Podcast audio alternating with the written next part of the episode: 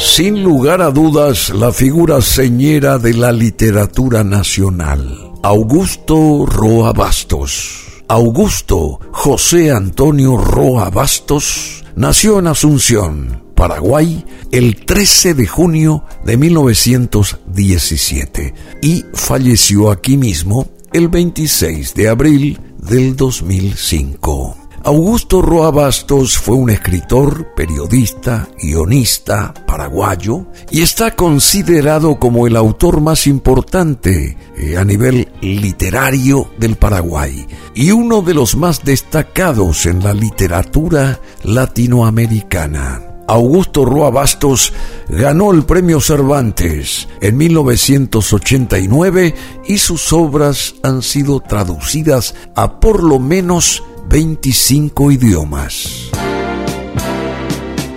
La mayor parte de su producción literaria la realizó en el exilio. La obra de Roa Bastos se caracteriza por su retrato de la realidad del pueblo paraguayo a través de la recuperación de la historia de su país, la reivindicación de su carácter de nación bilingüe Paraguay tiene el idioma guaraní como lengua oficial y la reflexión sobre el poder en todas sus manifestaciones, tema central también de su novela Yo, el Supremo, de 1974, considerada su obra maestra, su obra cumbre y una de las 100 mejores novelas del siglo XX en lengua castellana, según el periódico español el mundo.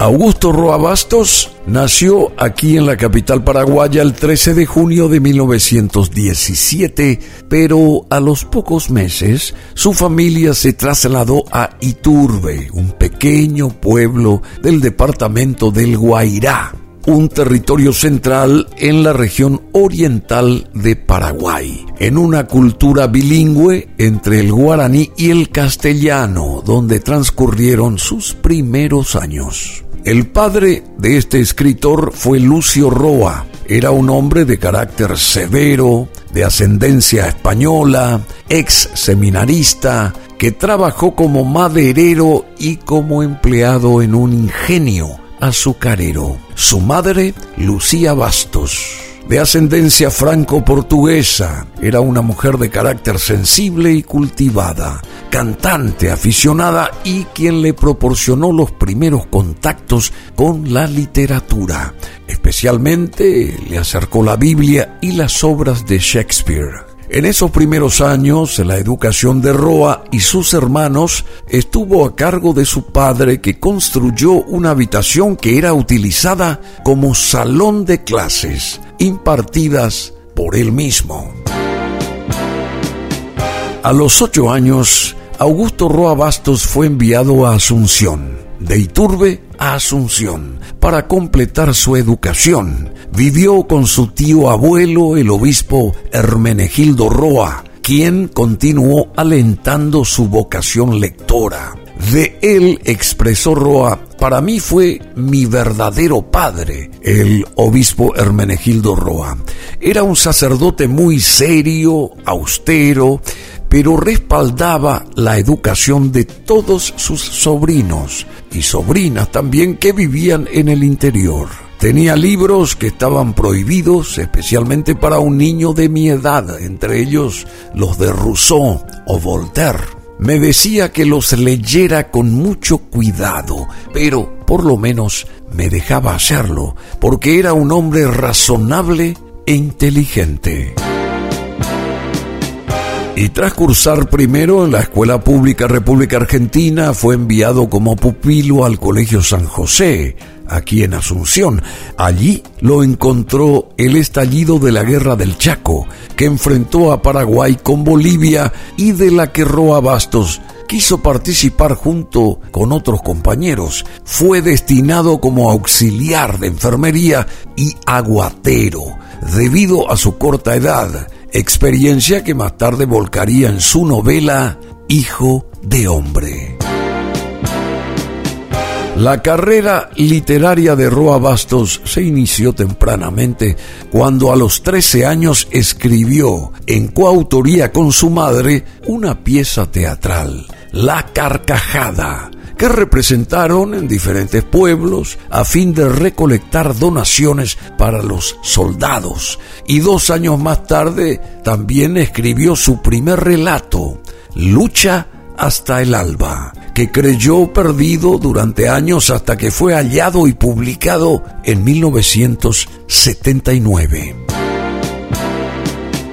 Al término de la guerra, en 1935, se desempeñó como empleado bancario y en diversos oficios, entre ellos como periodista del diario El País. En 1942 se casó con Lidia Mascheroni, con quien tuvo tres hijos, Carlos Alberto, Mirta y Carlos. El mismo año, Roa Bastos publicó el poemario El Ruiseñor de la Aurora, más tarde repudiado por el autor.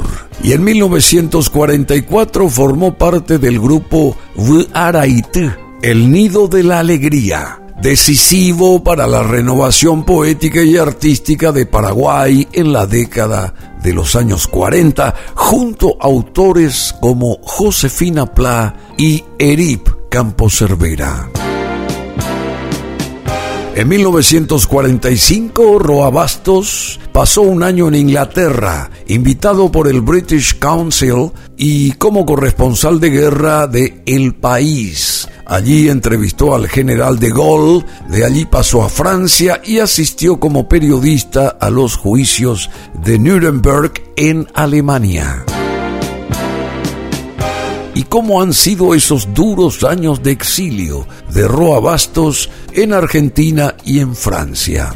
En 1947, un intento de golpe de Estado contra el dictador Higinio Morínigo inició un periodo de grave inestabilidad política en Paraguay, marcado por una guerra civil y una sucesión de presidentes débiles y gobiernos de facto, etapa que culminó en 1954 con la asunción al gobierno del general Alfredo Stroessner, quien instauró una dictadura que se extendería por 34 años. En este contexto, el ministro de Hacienda, Juan Natalicio González, ordenó la captura de Roa Bastos, acusándolo de comunista, pese a que el escritor no tenía ninguna militancia política. Juan Natalicio González sentía una especial aversión contra Roa Bastos ya que tenía pretensiones literarias y este había ridiculizado sus escritos sobre historia de la cultura en el Paraguay, además de haberse negado a saludarlo en una recepción oficial y haber publicado varios artículos contrarios al gobierno. Cuando la policía fue a buscarlo a su casa, escapó, escondiéndose en el tanque de agua durante dos días. Tras permanecer tres meses como refugiado en la Embajada de Brasil, se estableció en Buenos Aires. Allí publicó la mayor parte de sus obras. Ya instalado en la Argentina, debutó como narrador en 1953 con el libro de cuentos El trueno entre las hojas donde ensaya un primer acercamiento al medio rural paraguayo en el que la cosmovisión guaraní convive con la explotación, la miseria y la violencia, mostradas con un crudo naturalismo. Durante esos años se desempeñó en los más diversos oficios, empleado en una compañía de seguros, colaborador en la revista Alcor, dirigida por el escritor Rubén Vareiro Saguier redactor en el diario Clarín por recomendación de otros dos exiliados, el diseñador Andrés Guevara y el poeta Elvio Romero. Vendedor de chafalonías o repelentes de mosquitos, mozo de dormitorios en un albergue transitorio, pero en 1958 inició su labor como guionista de cine que no tardó en convertirse en su principal fuente de ingresos. Llegó a firmar los guiones de 12 largometrajes, trabajando con jóvenes actores, directores como Armando Bo, y Lautaro Murúa, y con directores más veteranos como Lucas de Mare y Enrique Carreras. Al mismo tiempo, también Roa Bastos hizo amistad con escritores como Ernesto Sábato y Tomás Eloy Martínez. En 1960, Hijo de Hombre marcó el comienzo del periodo más importante de su obra literaria. En esta novela, el ambiente campesino y el trasfondo de la mitología guaraní vuelven a estar presentes en un trabajo mucho mejor logrado. La obra se estructura a partir de dos líneas narrativas. Por un lado, el relato de Miguel Vera, protagonista y narrador principal, y por el otro, relatos independientes entre sí, pero que completan y explican hechos y personajes aludidos por Vera en su narración ambientada en diferentes localidades del interior del Paraguay, sobre todo en Itapé, y Zapucay, el arco temporal abarca alrededor de 30 años, aludiendo a acontecimientos como la Revolución de 1912 y la Guerra del Chaco entre 1932 y 1935. Hijo de hombre fue la ganadora del Premio Internacional de Novela de Losada en 1959, el primer premio municipal y la faja de honor de la SADE. La novela tuvo un buen recibimiento de la crítica y supuso el reconocimiento de Roa Bastos como exponente de la nueva narrativa hispanoamericana en el marco del boom latinoamericano. No obstante, aunque reconoció la calidad de los autores integrantes de este movimiento, Roa Bastos nunca se consideró parte de él, como declaró en varias ocasiones, principalmente por su rechazo al marketing editorial. Por entonces, tras una breve relación con Isabel Duarte, de la que nació su hijo Augusto, formó pareja con la argentina Amelia Nassi. Durante los años siguientes continuó escribiendo relatos en los que incorporó una paulatina complejización de los niveles textuales, aunque sin abandonar los temas y ámbitos de sus obras anteriores. Estos relatos fueron reunidos en cuatro libros. El primero de ellos fue rotulado como El baldío Después llegó Los pies sobre el agua, Madera quemada y Moriencía tres de los cuales retoman textos ya publicados en un gesto que la crítica ha considerado como una forma de Roa Bastos de repensar su propia producción, considerando su obra como un sistema textual donde los elementos pueden adquirir connotaciones diversas, diferentes en relación con el conjunto del que forman parte.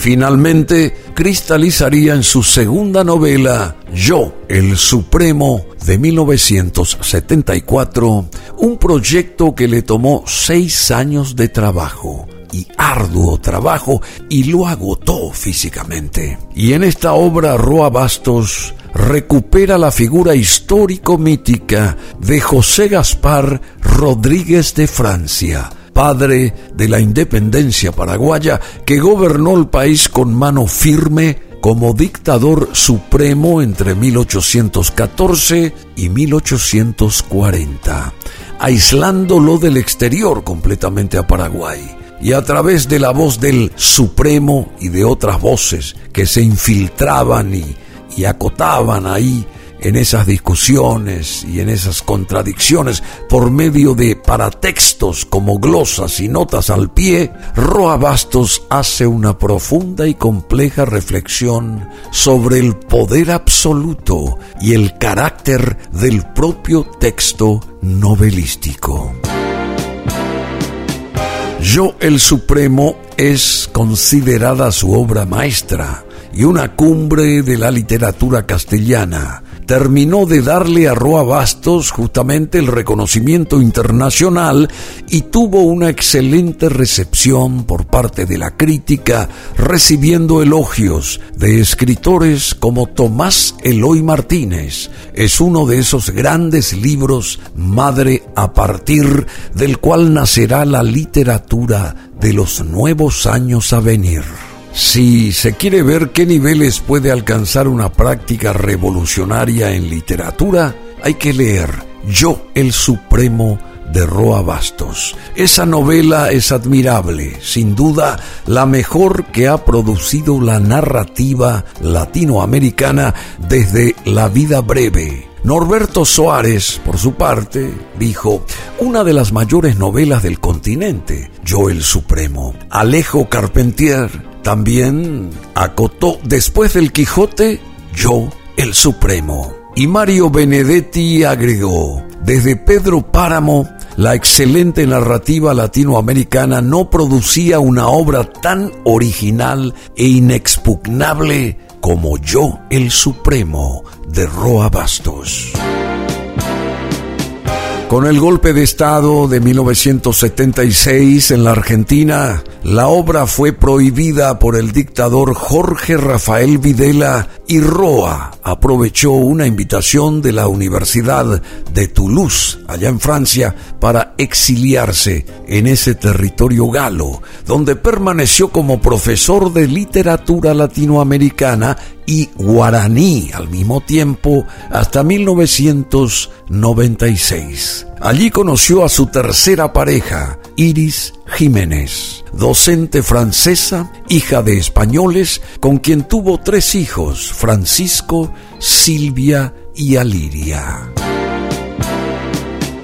Y allá por 1982 apareció la versión francesa de Hijo de Hombre, con el título de Fields de Home y en traducción de su esposa. Esta versión tiene notables cambios con la original aparecida 22 años antes, como incluir un capítulo nuevo y numerosas adiciones y supresiones en varias partes del texto, además de una nota del autor, entre comillas, en la que éste postula su poética de las variaciones. Esta revisión se publicó en español tres años después. El 30 de abril de ese año de 1982, tras ingresar a Paraguay, su país, para registrar a su hijo Francisco, fue detenido y deportado por el gobierno de ese entonces de Alfredo Stroessner a la ciudad argentina de Clorinda, provincia de Formosa, con el argumento de difundir ideas marxistas, leninistas en espacios educativos y privado de la ciudadanía paraguaya.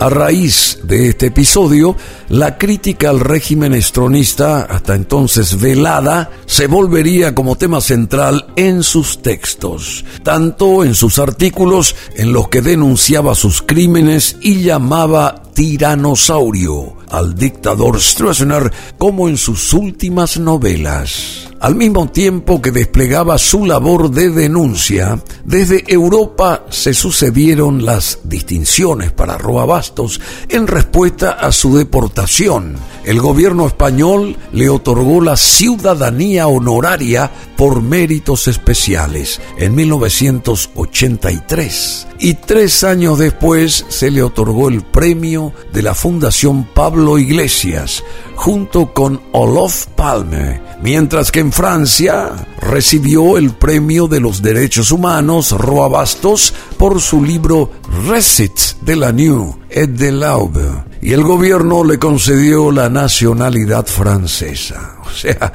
era español y era francés y no paraguayo al parecer en aquel entonces.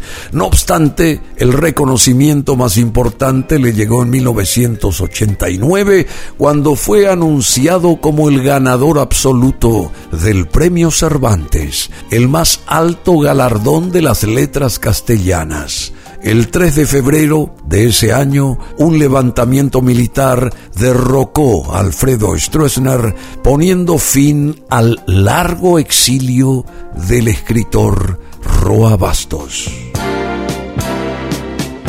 Volvió a venir a su país, a Paraguay, Roa Bastos, y sucedieron varias cosas en los últimos años de su vida también acá. Después de la caída de Alfredo Stroessner, Roa Bastos permaneció en Francia algunos años más, aunque regresaba a Paraguay regularmente una o dos veces al año. A principios de la década de 1990 adaptó Yo, el Supremo, al teatro y publicó una serie de novelas, Vigilia del Almirante, escrita en 1992, El Fiscal, en 1993, Vida en 1994 y Madame Sui en 1995. Con excepción de la primera, dedicada a la figura de Cristóbal Colón, todas las restantes retomaban los ambientes y los temas de obras anteriores, aunque centrados en la crítica al régimen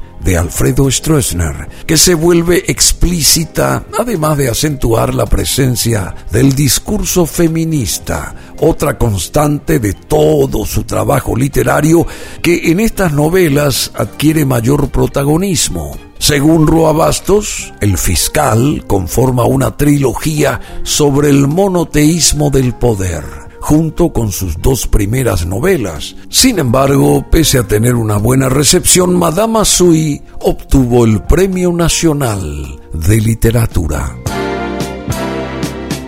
En 1996, la Universidad de Alcalá de Henares, allá en España, le ofreció una cátedra, idea que entusiasmó a Roa Bastos, claro, al punto de que incluso consideró instalarse en esa ciudad. Sin embargo, finalmente decidió radicarse definitivamente en su país ya separado de su mujer después de casi 50 años de ausencia, con la idea de ayudar a los jóvenes y trabajar en la difusión de la lectura desde una fundación que planeaba crear con el dinero del Premio Cervantes.